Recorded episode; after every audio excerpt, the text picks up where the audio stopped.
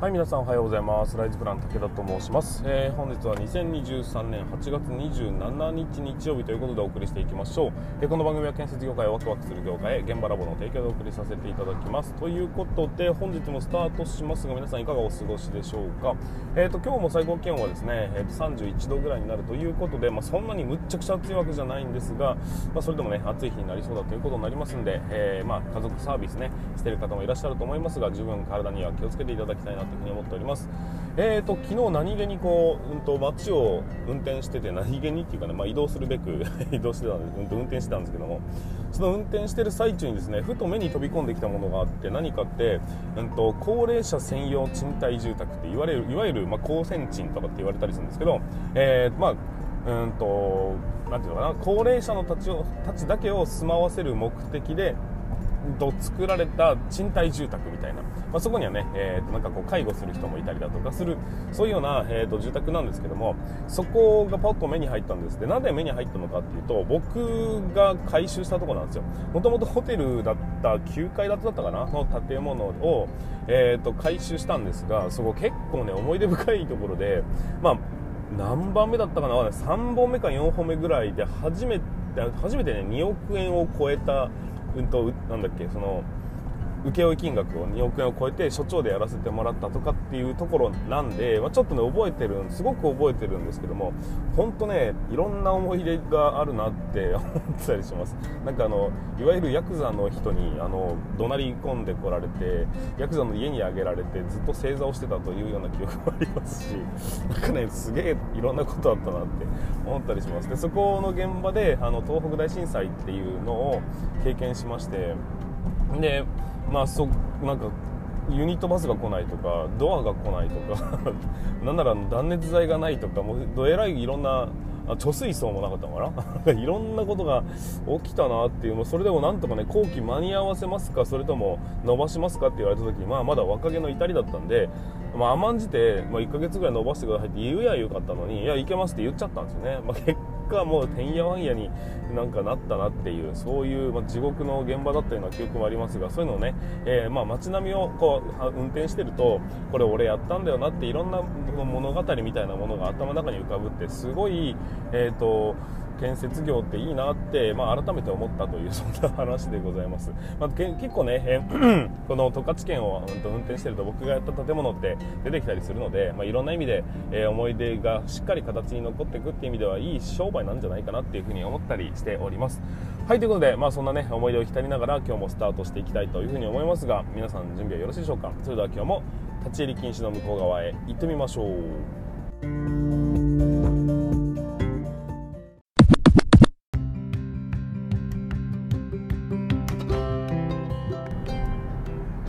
はい皆さんこんにちは。ライツプラン武田と申します、えー、建設業を持ち上げて楽しい仕事にするために YouTube チャンネル建設業を持ち上げる TV を運営したり現場ラボというサイトでは若手の育成働き方改革のサポートをしたりしております。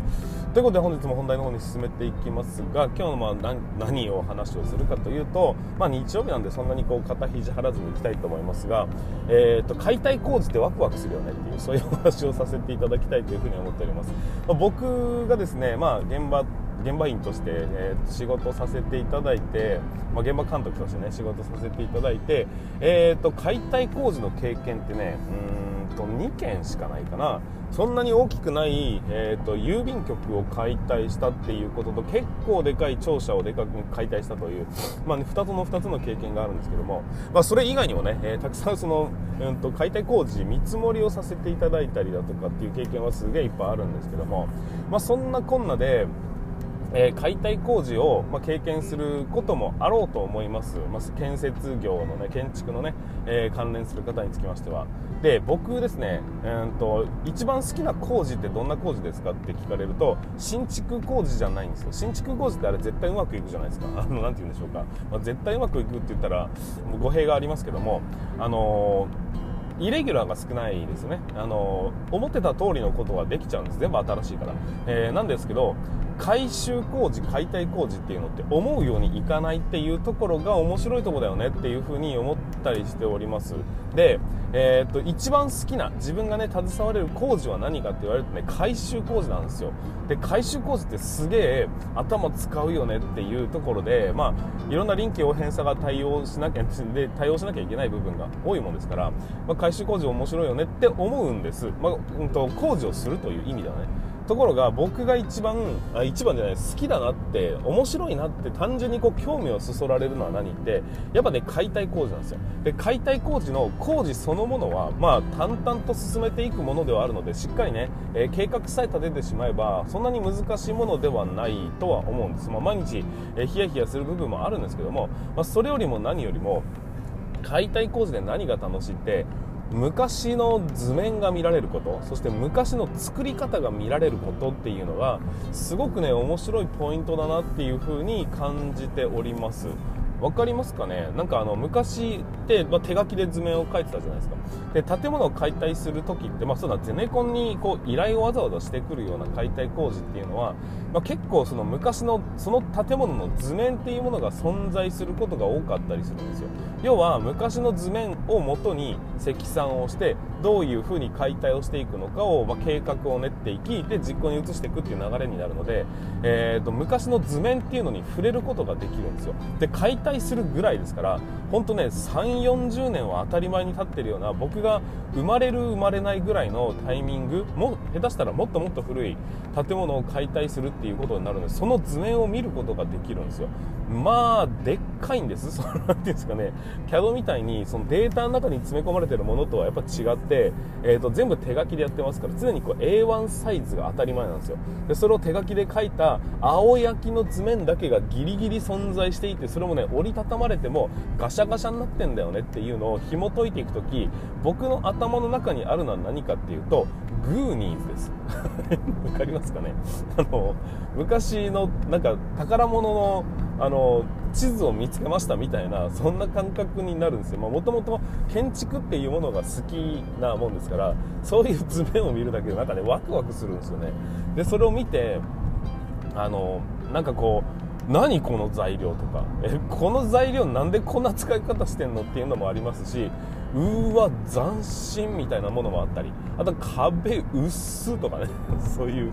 えそういうような印象を持ったりだとかもありますし、えー、なんかブロック多いなおいみたいな そういうのもね、えー、いろいろ感じるところがあるわけですよ。で、えー、となんかねいろんな工法を見ていくと床の作り方が今とは全然違ったりだとか、えー、と聞いたこともないような、えー、材料とかうわ昔聞いたことあるみたいな材料がねふんだんに使われたりするんですよ。で要は、えー、アスベストの絡みで、えーと、中止になってしまった材料も昔はものすごいたくさん使ってたりっていうのも、まあ、堂々と、えー、使われてるものもたくさんあるわけでっていうことは今はね聞くことができない資材だったりするんです。そういうのを見た時にうわどういうものなんだろうっていうふうにワクワクしてもう解体するんだけどその解体の手を1回止めてもらってまでもこれどうやって施工してたんだろうっていうのを追いかけてみたりするのがねすごく好きなんですよ。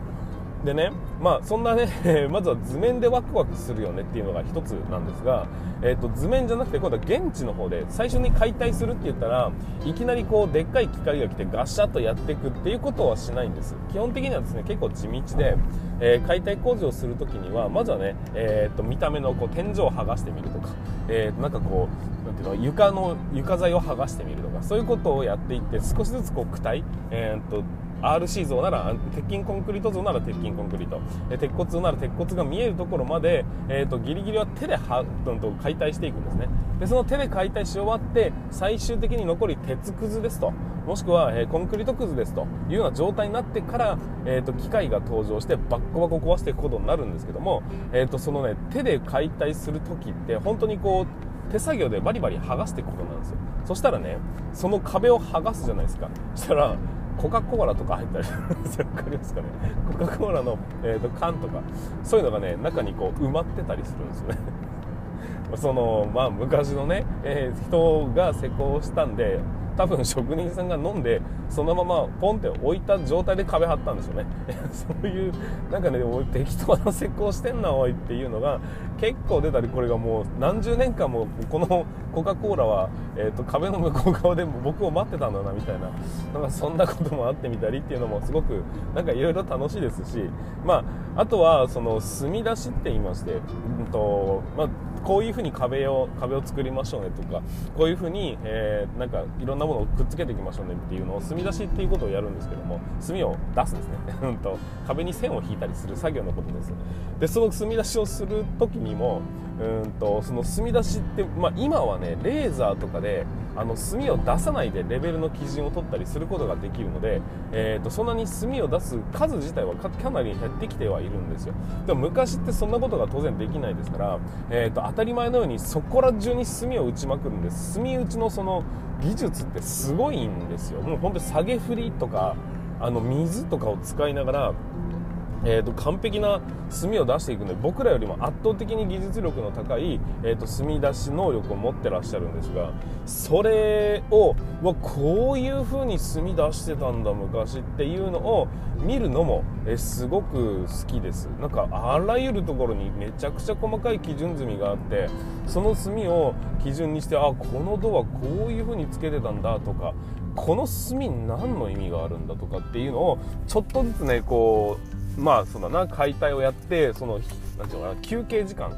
に僕が、えーと、現地に出向いていてね まあ、解体中はねあまり近づくと危ないですから、え極力、まあ、外からちょっと離れたとこ安全なところから見るようにはするんですが、え本当にこう一番まじまじと見れるのはやっぱ休憩時間なんですよ。休憩時間に、えー、何気に見に行ってわすげえなこれ年季入ってんなとかそういうようなものをね見るのが、まあ、好きなんですって話です、まあ、今日はね別に何っていうことではないんだけども解体工事ってなんか歴史を知ることができるその歴史って言ってもその歴史の教科書に載るようなものじゃなくて、まあ、庶民のね、えー、昔の職人さんってこんなんだったんだなとかそういうのをなんかこう何気に感じることができるっていう、えー、そういうところがすごく好きですし昔の図面だとかをね、えに触れることができるという意味では、まあ、そういうね、えかまあ、解体工事でどうやってやっていくのっていうのを施工管理としての目線で見るっていうのも当然大事なことなんですけども、まあ、それとはまた別に趣味としてというかね、えー、面白いなっていう昔の建物っていう風に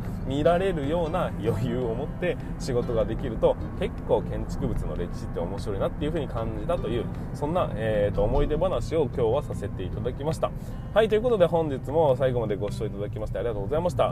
本当に何の身にもならない話だったかもしれませんが、まあ、でもね、えー、結構面白い話だなって面白い、えー、ことがあるなっていうことで、えー、皆さんと共有させていただきました。ということで、えありがとうございます。それでは本日も、えー、本日も話は最後に以上にさせていただきたいと思います。それでは全国の建設業の皆様本日もご安全に。